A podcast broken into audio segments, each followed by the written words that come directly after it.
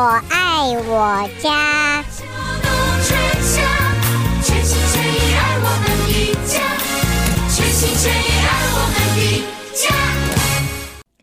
朋友们，大家好，欢迎收听德州中文台，我是胡美健。在我们今天呢，诶，很难得哦，也很非常开心，我们多了一次和吴哲芳吴博士带给大家有机园地啊，这这个是多出来的惊喜，所以希望朋友们不要错过，我们还是有好多这。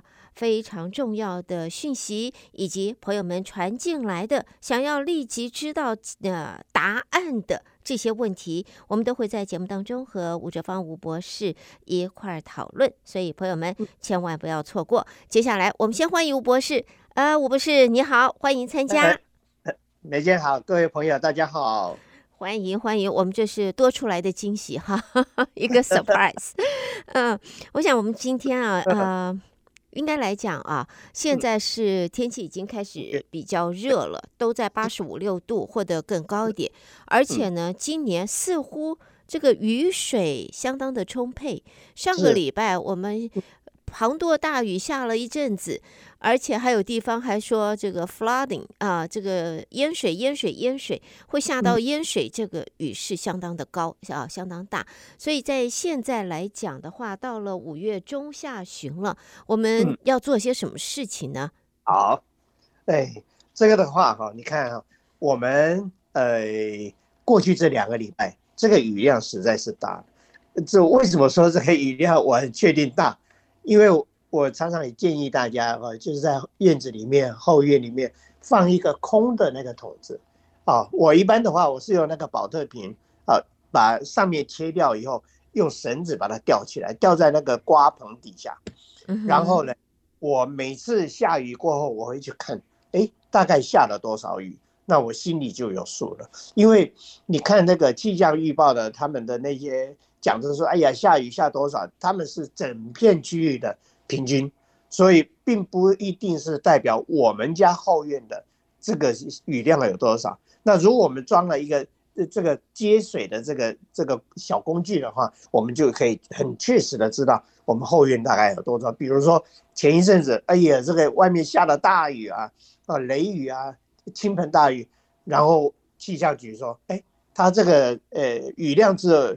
这一点五寸，嗯，结在后院我我接到的雨水是有四寸，哦，所以这个数量差很大，嗯，所以这个大大家可以啊，就是说参考一下啊，就是弄一个很简单的接水的，我们就可以看啊。那现在的话，因为这连续这两个礼拜的雨量充沛，所以我们后院有哪些现象呢？第一个，当然瓜啦、瓜类啦、菜类都长得很好啊，这那非常旺盛。所以第一个要考虑要要注意的，要及时的采收，哈，要呃要一定要采收，不采收的话可能会影响到后它后续的那个产量哦，所以这个要注意。第二个就是说，我们季节一开始，我这我的习惯就是说，我如果自己要留种的话，我一定会留刚开头的那那几条里面，我选一条最漂亮的留种啊，因为这个最漂亮、长得最好的。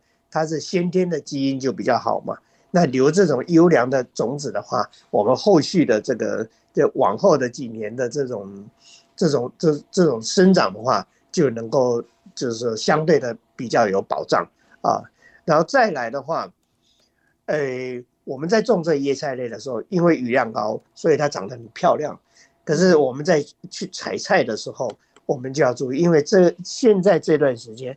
也是蛇类出没的时间哈，所以你要是哦，这个要注意哦，这真要注意。对，这要注意。所以呢，虽然基本上后院的现在我们呃呃，就是说 residential area 里面的这些蛇类，基本基本上都是草蛇，就是比较没有呃具攻击性。但是 you never know 啊，我们也可能可能有人会碰到毒蛇，所以这段时间尤其菜地茂盛的时候。要去的去菜地采菜，有两件事情一定要做。第一个要穿长筒的雨鞋，第二个你最好带一根棍子啊。你这如果说呀，我家里没有棍子，很简单嘛。我们我们这个平常扫地的塑胶的扫把，啊，用坏掉以后它的把柄，我们就可以拿来当棍子哈。那所谓的打草惊蛇嘛，你要你要去采菜的时候，你最好在棍子里面摇摇摇摇摇摇，哦，也也不必说摇得太厉害，啊，轻轻的摇。如果有蛇类躲在里面，它一般都会就就就是无声无息的就溜走了哈。这个这个很重要。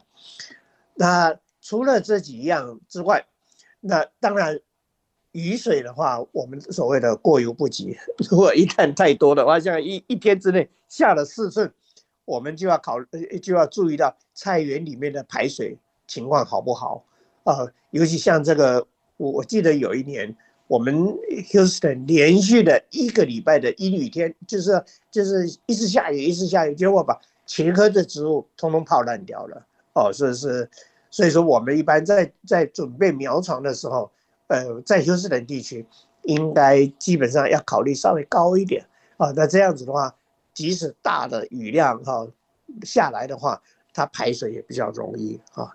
这个是就是我们最近要注意的。另外的，我想跟大家分享的就是说，我从去年开始，就是对于后院的种菜，呃，我我做了一些调整。那我发现这个调整今年的那个效果，从今年的春天就看出来了。那我做了哪些效哪些调整呢？以前呢？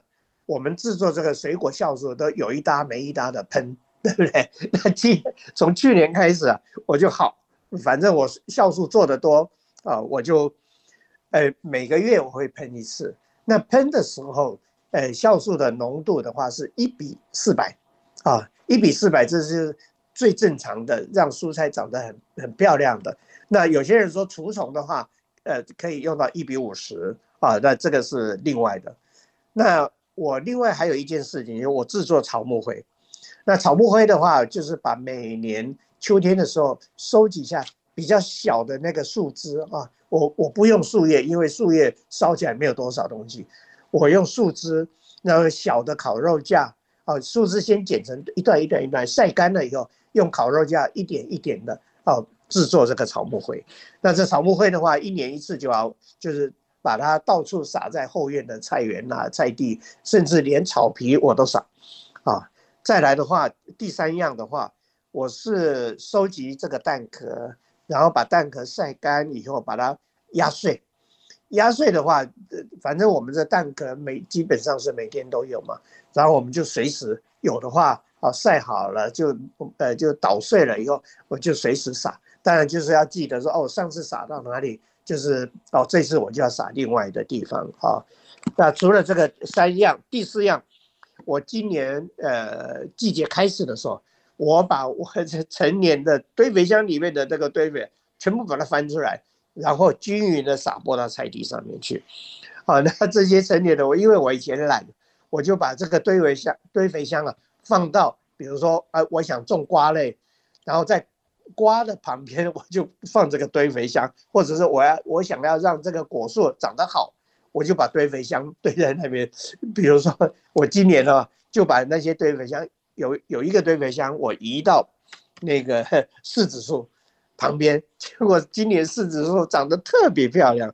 哦，这个就是堆肥箱的那个那个成年的这个堆肥也拿出来用，然后再来的话。对于诶这个瓜类的话，果类的话，我在每个月我会少量的用那个蟹盐，还有茄番茄也是啊，用用用那个蟹盐，呃，每一颗的番茄的一个量就是一个汤匙的那个量哦，这个蟹盐溶在水里面哦，然然后把它溶溶多少水？我要赶快打个岔，多少水？诶，基本上的话，我一般的话就是一加仑兑一汤匙的水。这样就够了，这个浓度是一加仑的水兑一汤匙的蟹盐，是不是？蟹盐对.然后把它哎把它撒在这个地面上就可以，然后撒完以后你再用水喷一下，哦，让让这个水把这个蟹盐带到土里面去，哦，这个是第六项，还有第七项的话，我是每个月用那个牛粪肥，我也是泡水。来当这个液态的那个肥料哈，也是施施加在这个这个菜地上面去，然后再来的话，很重要的就是就是以往都是这样子的混合种植哦，比如说我把芹菜，我把呃那个苋菜哦，甚至把那个呃那个茄茄子，我把混合种在一起，所以密密麻麻的，那这样子的话。可以很有效的控制这个虫害。然后再来第九项就是，哎，我们一定要，呃，就是很很勤劳的去采收。你不要等到说，哎呀，这个太漂亮，我舍不得采收。呃，其实这不对的，因为菜上面呢、啊，往往随时都有那些害虫在这边下蛋，啊，那这下蛋的话，你如果及早采收的话，因为它们的蛋都都基本上下在那个嫩叶上面，那那如果说我们采收，只要我们挑菜的时候稍微注意一下，把那个蛋有有蛋的那个叶子把它挑掉就好了。那这样子的话，这些害虫就永远没有 没没有这个孵化的这个机会啊！还还有一项就是，我这几年我其实我在后院都有放了一个在 patio 底下，就是没有没有淋到雨的地方了，哎，放那个捕蚊灯，哦，这个捕蚊灯的话是蓝光，然后有电网的这种，它效果非常好，我在每每三四天要去清它一次。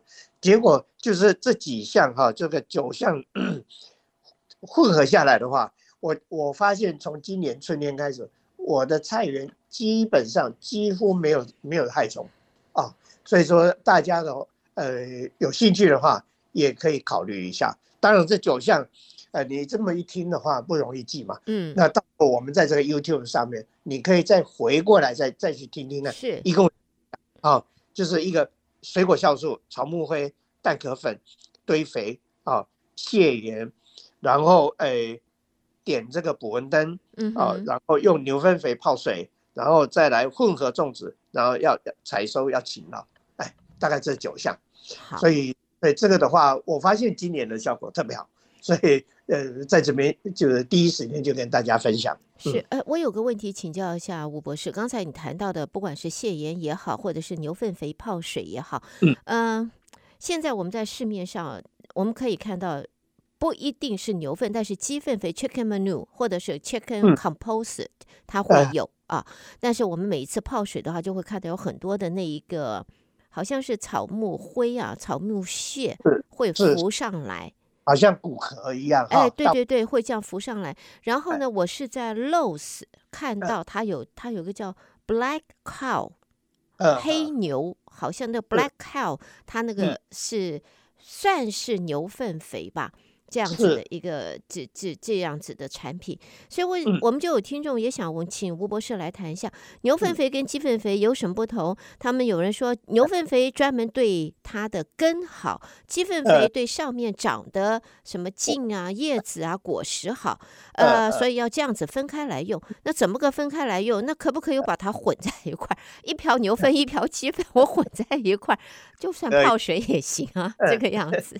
其实这些呃动物的粪肥啊，它的肥分其实都都都不错了哦。那我们一个原则就是说，两条腿的那个肥比四条腿的肥还好啊、哦。那没有脚的肥比两条腿的肥还好。那没有脚的肥是什么？Fish meal 嘛，对不对？啊、哦，那个鱼鱼之类的，很多有机农场都有用那个 fish meal 啊。哦但是呢，我们现在市面上可以买到的就是鸡粪肥跟牛粪肥了。那鸡粪肥相对的会是比较贵，那尤其这个 Black Cow 的这个这个牛粪肥的话，那是更贵，因为它浓度比较高啊。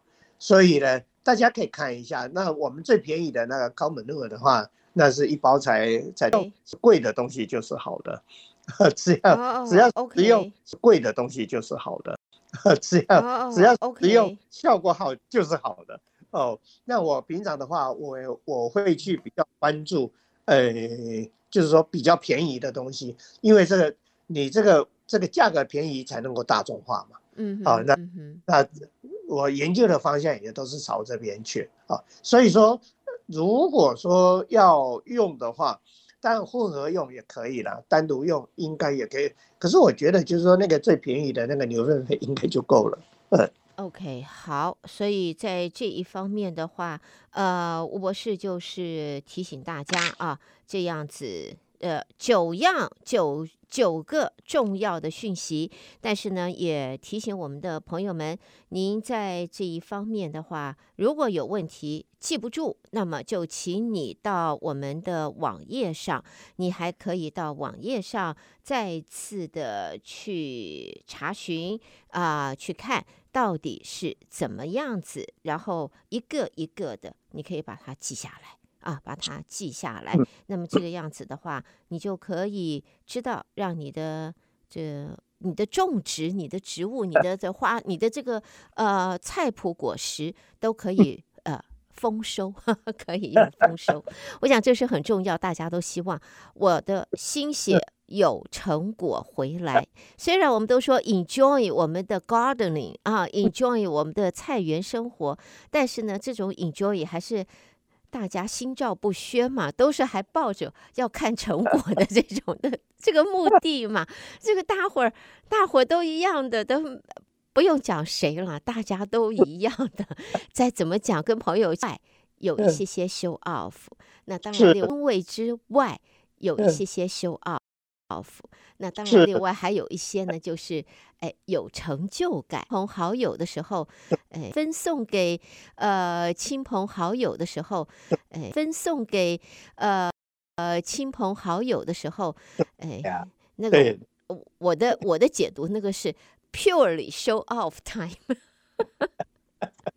其实啊，其实在这个这个做这个原因啊，哎，比如说我。我上上个月不是回台湾，我们回去了五个礼拜。嗯，哎，那不在家的时候，我们就是请邻居来帮我照顾菜园嘛。嗯，我看他就是忙进忙出忙出，因为我们家有 camera 可以看得到他什么时候来，什么时候走。他他原来是有这个失眠的这个症状，很严重的失眠。结果中了以后我回来，我就问他，我我亲自问他，我说：“哎，看你这样子忙得不亦乐乎。”你的这个失眠的状况有没有改善？他说有哦，有哦。这是园艺里面这个对身体健康直接有影响哦，所以大家一定就是说要好好练习，呃，这个对园艺产生兴趣哦，对身体也好。对。哎，有个问题，我们又回到今天我们大概一开始第一阶段啊，这个上半场我们对于米田共。朋友们，大伙都知道什么是米田共，不知道的把这三个字上下组合一下，米田共，把它排起来，你一看就知道了。OK，好，我们今天的主题我还要继续又回到米田共上，因为呢，牛粪肥刚才听这吴博士讲，它浓度高啊，它的浓度高的情形下，我们使用的次数是不是就可以减少？是，哎，这样子的。诶，浓度高的话，我是指 Black Cow 那个品那那个品牌是啊哈，是比较精，就是说怎么讲，它它它就是说混杂其他东西比较少，可是比就低很多，它那个比较便宜的那个浓度就相对就低很多。所以说你如果说看到这个浓度高的话，你要泡水的时候，你比如说 common 路，你可能一个圆锹的这个牛粪肥。你放到五加仑的桶去泡，那你 Black Cow 这种的这个这个牛粪肥的话，你可能只能够用到半个圆锹的那个分量哦去泡水，哦是这样。但是呢，呃施肥的频率的话，我想大概一个月一次差不多了，哎这样子比较好。那你如果说我想要两个礼拜施肥一次，那更好。可是呢，你这个牛粪肥的这个分量就要再减半。那我们所谓的浇水的话，嗯，我们多量少餐，也就是说我一次浇水要浇到足，但是不能常常浇水。可是肥料施肥正好相反，我要淡淡的肥料，但是我可以常常的施肥啊。比如说，就是就是我刚刚讲的，就是说一元锹的这个牛粪这个量，我原来是一个月要施一次的，对不对？嗯，那我如果每两个礼拜施一次。我就把它减半，每次泡水的话只有半个圆锹的分量，嗯，哦，去泡水，那我两个礼拜试一次，那那个效果会更好。那你如果说我一个礼拜要试一次，更好，那你就四分之一圆锹的牛粪肥，啊，去泡水，这样子来来施用。可是就是说，呃，你当然施肥很频繁，对，除非你很很有时间，不然一般人恐恐怕比较没有这个时间了。所以这个就是为什么我建议，就是说一个月施一次肥，这个是主要是适应我们现代人的生活。哦，你如果真的在家里没事干呢，你一个礼拜施一次肥也可以啊，但是量、嗯、每一次的量要要要要相对的要减少。哦，OK。好，所以这一个呢，就是我们讨论到，因为以往我们比较少讲到牛粪肥，那个时候我们都是以鸡粪肥啊，那个那个时候我们的米田共的专注方向是 chicken manure，哈，现在呢我们 switch 了，不是不能算 switch，我们是增加了另外一 另外一个产品来自牛的。好，另外啊，是你你吴博士，你先说。讲到这个粪肥，我才想到我以前。年轻的时候一件事情，啊因为我我以前在台湾的时候，我我对仙人掌是非常着迷的，对，所以种仙人掌的时候啊，我们一定要去收集鸡粪肥，而且乡下的那个那个鸡寮的那个鸡粪呢是没有掺杂其他的骨壳什么东西没有的，是纯的。那纯的话，你让它腐熟以后晒干，晒干之后，我种仙人掌的时候啊，有盆底三分之一是纯鸡粪。是是没有混其他东西，上面再堆呃呃回填一些一点沙，然后再把仙人掌种上去。可是呢，后来大学毕业以后再回家的时候，糟糕，没有人养鸡了。那到养鸡场又太远了，那怎么办呢？我又没有肥料，我自己异想天开，去去研究鸡吃什么东西。然后我到饲料行去配鸡的饲料，然后用鸡的饲料去去焖去发酵。结果呢，它一发酵，那个当然是很臭，很臭的。我又 因为太喜欢，我用手下去拌，拌完以后，等到我洗手的时候才知道这下子糟糕了。我我一只手，我的右手臭了三天，我我香皂怎么洗都洗不掉。所以在洗这个粪肥的时候啊，我是建议大家最好戴手套哦，当然最好不要摸到了哦，这样比较好。嗯，对。突然想到以前的趣事，是这个是有趣的呃问的事情啊。我另外我想请 我的问题是要请教呃吴博士，因为鸡粪肥、牛粪肥之外，我们都吃米田共嘛，对吧？这个都米田共。呃，又有听众问了，呃，家里边两只大狗，还有的说，哎，我们这就算一只大狗，或者一只小狗，或者两只小狗，呃，听众曾经问过。他米田共我可以不用外面买吗？呃、这种东西的话，哦，呃，是 yes and no。如果说你这个粪肥的话，宠物的粪肥，你只是用到景观植物的话是 OK 的。但是如果用在人类要吃的这些蔬菜水果上面呢，呃，最好不要，因为它不属于有机有机肥料哦。因为这个宠物呢。它吃的东西太杂了，而且啊，它可能粪便里面有一些虫，呃，那个虫类、蛔虫啊，什么东西的话啊，是对我们如果呃要吃的东西的话是比较危险的。一般的话，我们是是不用的。那当然，我有看过我朋友把他们那个，就是说他他好像一个 compost bin，把他们那个狗大便什么东西的都往那边丢。让它自然腐啊，它就放在树旁边。他说那树长得真漂亮，啊、uh 所以只要不是吃的都可以。同样的道理，人类的粪便，我们在那个污水处理厂，哦，他们有，他们有这种东西。他们是怎么样？他就是说，我们在经过下水道啊，到那个污水处理厂以后，哦，他们去做诶净化处理，然后让它发酵、烘干，然后它是 open to public。啊，可是这个东西的话，当然有很多农场去去拉这个免费的东西。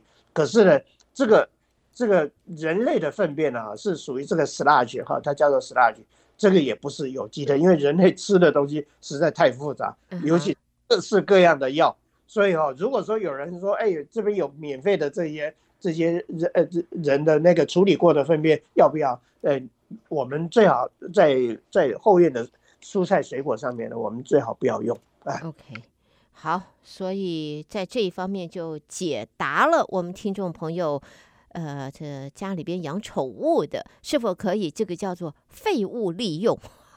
是 这一这一方面大概不怎么建议了哈，不大建议了。所以朋友们有这个想法的朋友们，嗯，我们换个方向吧，还 是换一个方向？不过是观赏的树木啦，这些是可以的，应该无所谓。OK，哦，观赏的树木就是说，像是 bush 啦，或者是哎，呃，什么玫瑰花啦，这些 可以，应该是可以的。OK，好好的，朋友们，在我们今天这个和吴哲芳博士的惊喜的多出来的一次节目的上半场，要在这告一段落。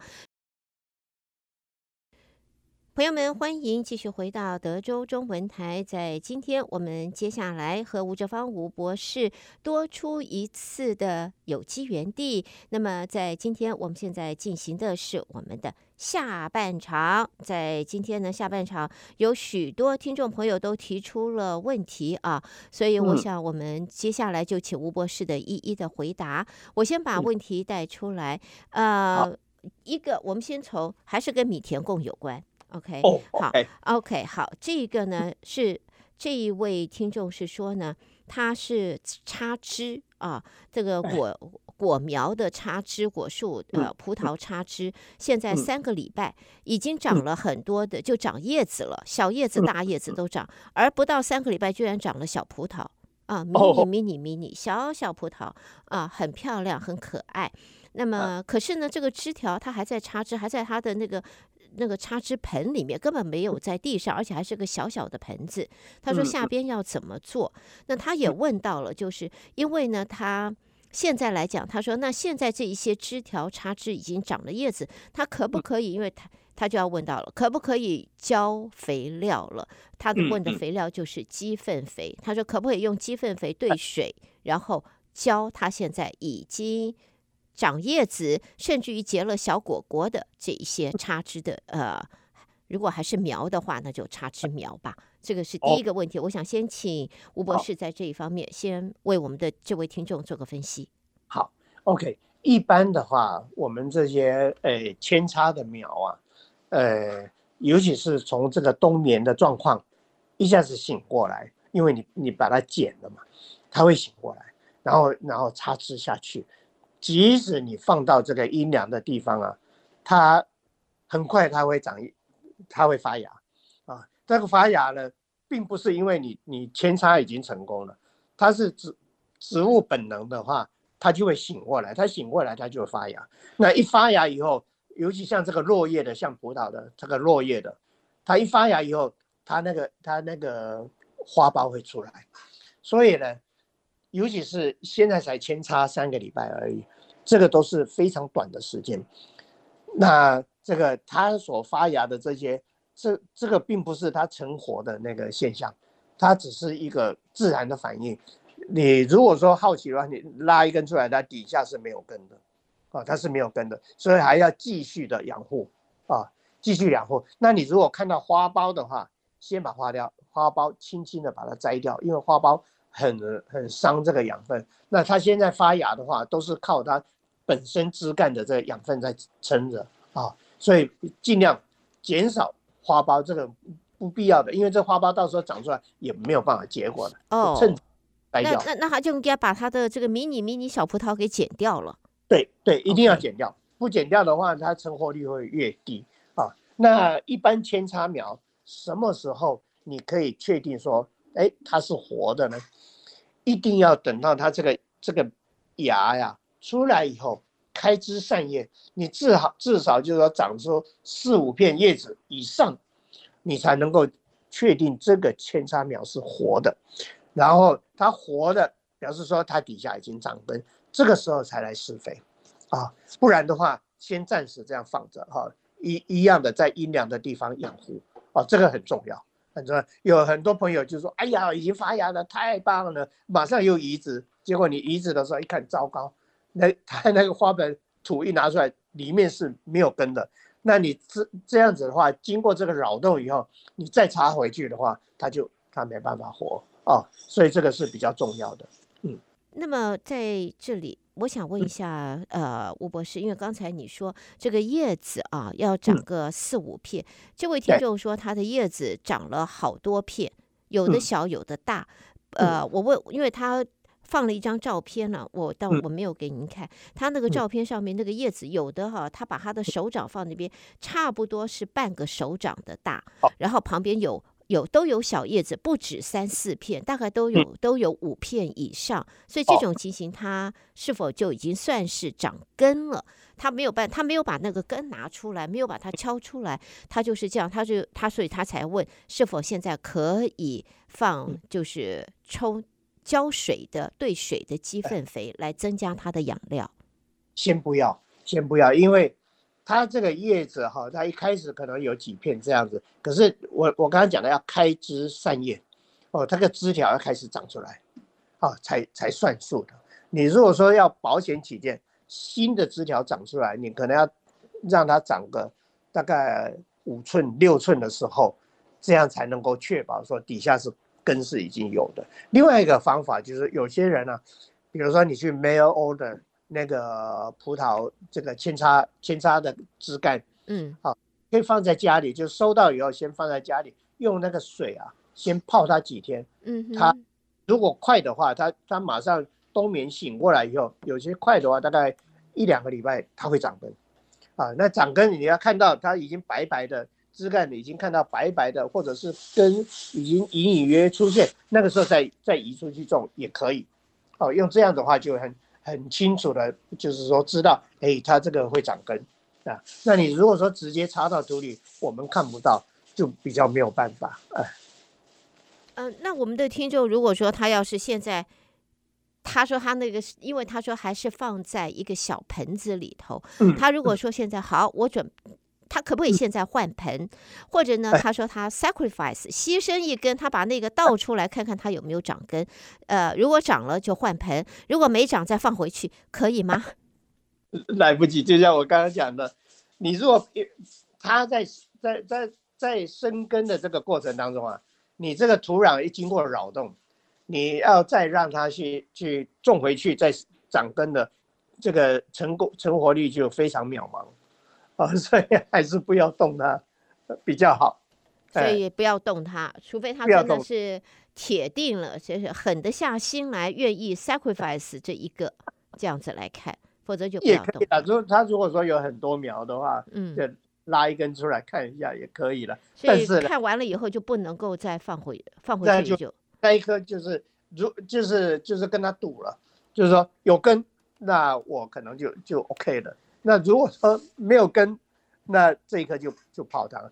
而且哈，有根的话，它就可以换盆了。对，那基本上就就比较可以换盆，而且就不过就是说，应该不要这么急了，才三个礼拜而已。嗯哼。但是他就是说，居然长小葡萄，然后叶子都长得好像看起来很丰满的感觉。但是一定要耐住性子。嗯。啊。这个扦插葡萄，我觉得我的感觉是应该至少要两个月了，哦、两个月再来再来看看，再来判断，okay, 哦，比较好。所以这个耐心啊，朋友们，这位听众就要提醒你多多等待一下。好的，的呃，这是呃一位听众的问题。那么另外一位听众呢，这个就是他种丝瓜，我想种在后院种，不管丝瓜、黄瓜、苦瓜、护瓜。嗯呃，冬瓜、南瓜，我我各种瓜，香瓜、西西瓜没有，西瓜很少。OK，这种瓜瓜瓜瓜 太多了，我们的听众太多了。呃，这位听众问的是说，他的丝瓜，他说种的时候长得还蛮茂盛，长得很好，发的很好，但是呢，突然一开始慢慢的叶子一片一片的就慢慢的枯了。枯黄了，就枯了，而且呢，从一片两片慢慢就扩散出来了。呃，那个丝瓜的叶子就他也不知道为什么会这样子枯了。他说没浇水吗？他说我有浇水，排水不好吗？绝对好。他说没有不好。呃，然后呢，有肥料吗？有鸡粪肥。所以他在问这个是什么原因？他的为什么他的这个丝瓜叶子会枯啊？呃，会枯黄，要怎么样子补救？呃，下边他说他已经把枯黄的叶子剪了，他自己也去做了一些 research，有的说是钙不足啦，有的说是钾不足啦。呃，他说我用的是鸡粪肥啊，他说这有什么不足的？我我肥料加的不够吗？他说我他觉他是就是种的时候已经铺在里面，然后之后呢，他说现在差不多快两个月，嗯、中间大概每三个礼拜他都会浇一次鸡粪肥。OK，好，所以他现在就要知，他就看看这个问题怎么解决。好，好，现在这个如果说是三月播种的这个丝瓜，嗯，呃，现在大概瓜藤都已经上架了哈，都已经开枝散。嗯、那这个叶子会黄掉，基本上应该有三个可能呢。第一个是叶子哈，那个老叶子自然自然的这个枯黄，呃，但是这种。老叶子自然枯黄的话，它会发生在那个藤的这接近地面的部分，嗯，好，它慢慢慢叶子会会枯黄干掉。那那这这样子的话是正常的，就可以可以把它就是简单的把它剪下来就好了。那如果说不是这个现象，就是说连连这个棚架上面的这个叶子都会枯黄的话，对，它就是这样。这个、嗯，这个就要注意了。这个注意的话，第一个我我比较怀疑的是这个。呃，它会呃水分太多，那水分太多的话，一个现象的话就是说，好，那个没有下雨了之后，你这个尤其在日正当中的时候，你这个瓜藤啊、瓜叶子会有一点枯萎的现象，哦，这个时候就要特别注意了哈、哦，就是说浇水的频率就要要稍微再降低一点，但是又不可以没有水，要怕它是。就是说，它这可能是处于这个濒临这个这个淹水的这个状况的话，嗯，啊，这个这个比较 tricky，哦，要要特别注意。那再来的可能就是说，哎，它可能施肥啊要过量了，啊，这个所谓这个施肥的话，也是这个呃，怎么讲过犹不及嘛，嗯哼，一定要适量，而且这适量的这个概念是怎么样？你可以看到，不管你买什么肥料。那你要照那个肥料的上面的 instruction 下去施肥啊。是。那我一般的话，我的习惯是依照这个肥料上面的 instruction，我还我还会再打打个九折，我不会用原量下去做。哎，我会打个九折，就我宁可肥分肥料不要施的那么重啊。那但是的话，这样子的话，我可以确保我的植物不会受伤啊。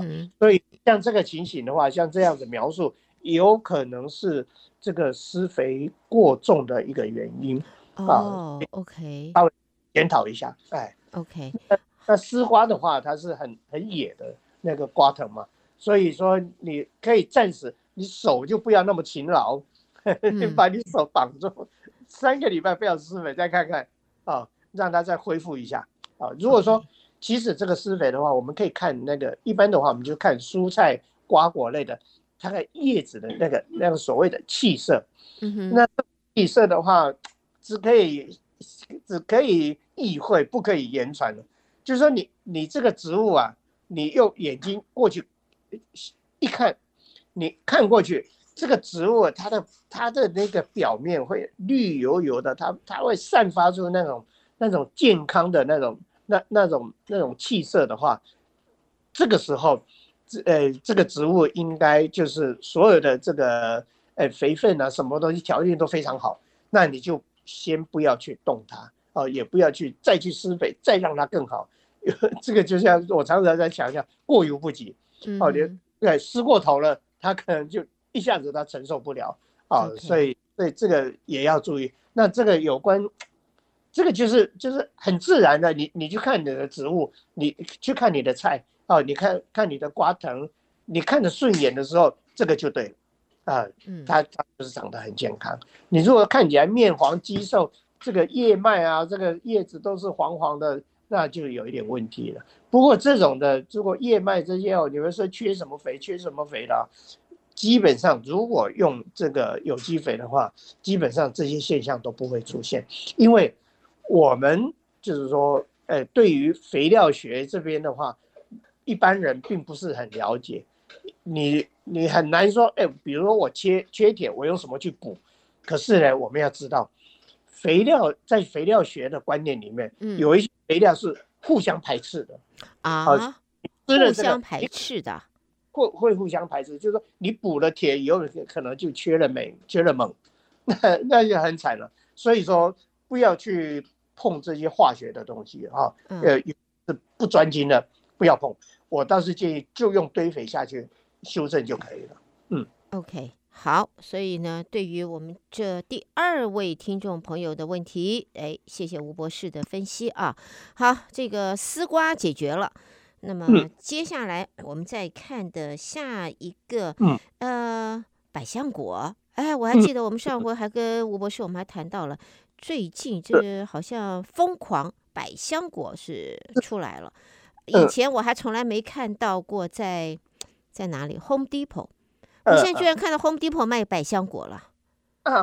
哎呀，这个这个是我觉得太太让我难以相信，他居然卖起百香果来了，而且还卖的很多。啊，一一盆一盆的。那我这位听众就问了，因为过因为这一阵子不是下雨下得非常的大吗？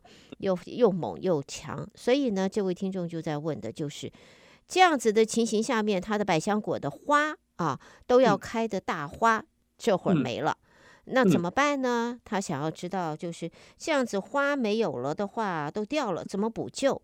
呃。因为下过雨了，就算现在接下来雨势不那么大，也不一定下的那么久，可能就是飘飘呃来来去去短暂的雷雨或者这样子短暂的阵雨，呃，它还需需要浇水，还是应该就停浇水，停一阵子就不要去浇水了？它要不要现在施肥？然后这个如何增产它的花苞？增产 花苞以后才能够增产它的水果嘛？是是。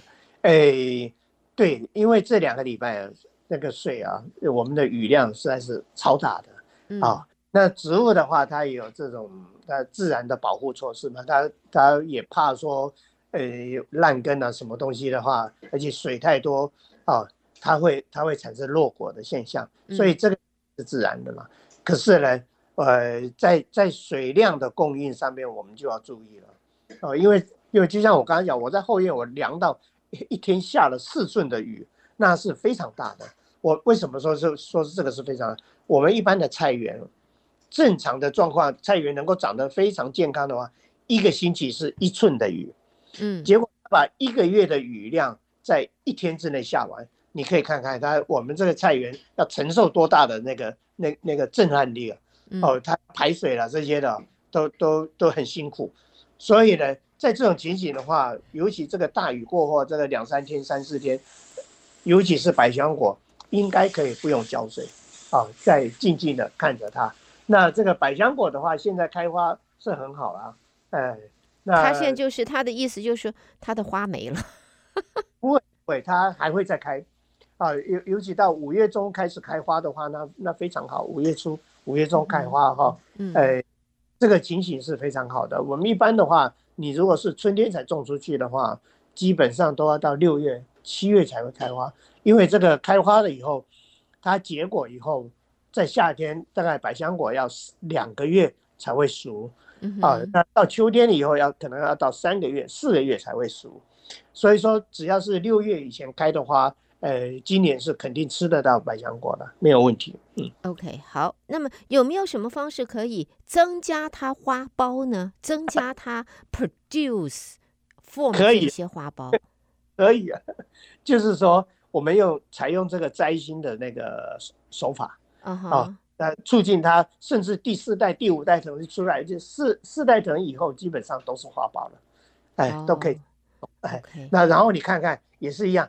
这个百香果，看着这个种百香果的苗床，当初如果说底肥打得足的话，嗯，应就不太需要怎么样子的那个追肥，除非到了你第一批的这个百香果采收完了之后，它要开始长第二批的花的时候，你你再去哦，OK，哎，够了，这样就好。对，主要的就是就是底肥一定要打得足啊。嗯哼。所以要有足够的底肥。那么现在百香果来讲的话，就不用担心了。而且像吴博士讲的摘心，摘心。那么呃，百香果出来的那个花苞，因为我我以前种百香果，我知道它那个花苞小小的，好长大。那么有的时候它那个刚出来的花苞都它长不出来，会变成黄掉了。哎，没有关系，那那个是它也是自然淘汰。哎，你你这个尤其一开始的几个花苞都是像这种空包的。嗯哼，哦。哦 Okay, 这个再继续长的，哎，一个一个花苞，因为这个空包的花苞跟跟这个真正的花苞一看就不就一看就知道了。哎，Okay. 真正的花苞它它比较密实。是，所以这样子的话，朋友们你就知道了。好，下边我们再往下走，下一个问题呢，这个是说这位听众说他的菜叶长虫了，嗯、而且 他用一般就是呃 organic 的方法驱虫啊，呃无效。那么还有没有其他的建议？那么他底下特别加了一句，他想说：“我没有把菜种的很密。”他赶快大概就说：“吴博士每次都说不能够种太密啊，要分开一点。”他说：“我没有把菜种的很密。”底下特别打了一个星星，底下好，好，这个是这个的话，哎哎，这个好，我们我们在上一阶段的时候，我讲到那个九个方式嘛，啊。可以可以再复习复习一下我那个九个手法哈，嗯，因为我发现我今年的这个后院的菜又肥又大，而且因为长得太太壮了，变成我本来是不是很密的，现在变成密密麻麻的，哦，但是没有长虫，哎，这重点是没有长虫，所以可以就是说有兴趣的话，可以把我那个九个再找出来要点，再再再好好听一听。哦，如果还有问题的话，我们下一次再来检讨。哦，可能我没有讲。可是呢，在这个地方我要讲的就是说，哎，虽然我们听众朋友说我没有种得很密，可是每一个人种的密或不密，都有个个人主观的这个判断，对不对？嗯。所以呢，我们要客观一点，用科学的方法，你就要回归过来，我种的密不密？你要回归过来，哎，我这个植物，我这个菜叶，它一般需要留多少的空间啊？这个应该都可以查得到啊。比如说我种的这个辣椒好了，或者番茄好了，我一定要至少要离开十八英寸，啊，宽度就是四十五公分，好的间距才可以啊，不然的话，你没有用这个量化的话呢，有些人认为说。我番茄跟番茄是，我只要离离个十公分，我就已经很很是细细疏丝，或者是我可能要种到一公尺一的间距才可以。你你种到一公尺间距，你就浪费地嘛。你种了如果十公分的间距，你又太密了。所以我们一定要有客观的标准哈。所以说，对，至于种要种多密哈，这个是在这个地方。那再来的话，你如果真的是没有种得很密的话。呃，然后又会有虫的话，就要按照我我在节目上一阶段讲的，你要混合种植，嗯，各种不同的蔬菜把它种在一起，比如说芹菜啊，啊，香菜啊，啊，这个跟叶菜类，你把它混合起来种，尤其是苋菜，因为苋菜的话，基本上在后院长虫的机会是最多的，啊，那你如果把苋菜躲在那躲在那个芹菜堆里面的话，基本上你这个苋菜是不长虫的，啊，就是同样的道理。你如果说种应该的话，在休斯顿空心菜应该也比较不会长虫的。尤其我们在夏天的时候这一段时间，我们夏季的蔬菜，呃，会长虫的可能呃番薯叶偶尔会长虫，嗯哼啊啊，最最重要的就是那个那个苋菜长的虫最多。对，但是我今年我我的苋菜采了几次。又大又粗又嫩，啊，都没有问题，是都没有问题。好。所以呢，这也提供我们这位听众朋友你参考参考啊。好，我们最后一个问题，大概还有五分钟的时间，请吴博士来谈一下。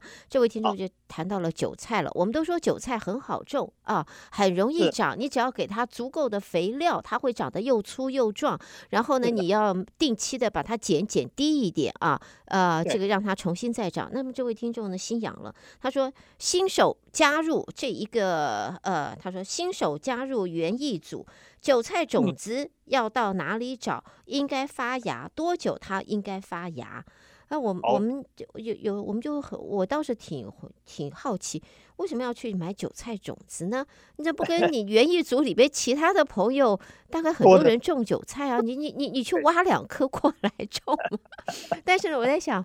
也许挖两颗啊，要再繁衍出来，呃，没那个耐性，要太久了。嗯，所以呢，想说用种子一颗一颗下去，一个坑一个种子，一个坑一个种子，我一下子放它三十个，马上就 可以有丰收的成果回来。但是这种子要多久才会发芽？OK，好的。呃，一般的话，我们种子哈，用种子种韭菜的话，当然可以，没有问题。呃。要看看这个种子的新鲜的程度，越新鲜的种子它越早发芽啊。那越早发芽的概念就是说，大概一个礼拜之内就会发芽。那如果说种子是相对老的种子的话，可能要到一个月以后才会发芽。而且还有一个先决条件，就是说不可以在夏天正热的时候，或者是冬天正冷的时候不要。我们一定在春季或者是秋季。才来做这个播种的这个动作，而且这个播种的啊，我倒是建议啊，因为这个韭菜啊，它一发芽以后，它就像针一样，我们我们缝衣服那个针呢，它底下哈，就是说土里面也是一条根，上上面就是一一根像针一样，那你要移植的时候，你要把它拔出来不太容易，所以我一般都是怎么做呢？我们先把这个韭菜种啊播播种在沙地上面。就是沙，像这个，我们到 Home Depot 去买那个 sand，对不对？用那个沙来播种。那播种以后，你看这个韭菜啊，长到大概两寸、三寸高度的时候，我们再轻轻的把它啊，呃，挖出来，因为这个沙的关系，你拍拍拍拍，它就很容易就可以挖出来嘛。你再把它种到菜地里面啊，这样子种。那。这个当然就是说，如果说你是为了嗜好，或者是万不得已，你可以这样做。那如最简单的话，就像我们每天讲的，哎，就到周遭的朋友，哎，哪边哪边有有韭菜种，你能不能挖个一坨的韭菜给我就好？那这挖回来的话，第一件要做的事情，因为你挖回来韭菜根很长，对不对？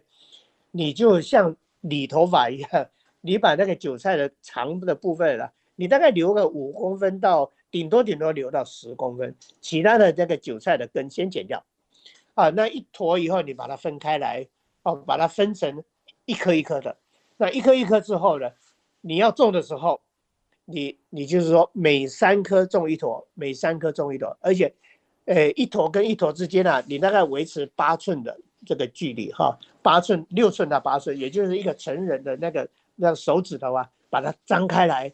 那个宽度就可以了，那而且很重要，因为韭菜吃重肥，你如果是用这个韭菜苗来种的话呢，你那个底肥尤其要打得足，哦，打得足的，对韭菜来讲，底肥打得足的概念，就是说，我一天挖一条沟，我里面就埋纯的鸡粪或者是的牛粪，再回填一点土，然后再把它种上去，哈，是这个概念，不像其他的蔬菜。你还要再去拌那个原来的，不需要。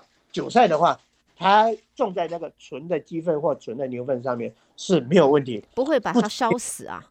不会，不止没有问题，而且它会长得很好哦。所以，所以是这样。那这个就是说，韭菜，你如果说从呃育苗出来以后，呃要种到菜地，一开始的时候先不要，先不要用那么重的肥，先让它长得。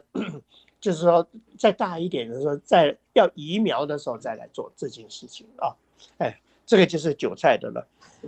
OK，好，呃，在这里呢，朋友们，我们看到哇，时间很快，我们跟 今天跟这个呃吴哲芳吴博士带给大家的下半场的节目，现在已经到了必须要在这里告一段落的时间了，所以谢谢吴博士的。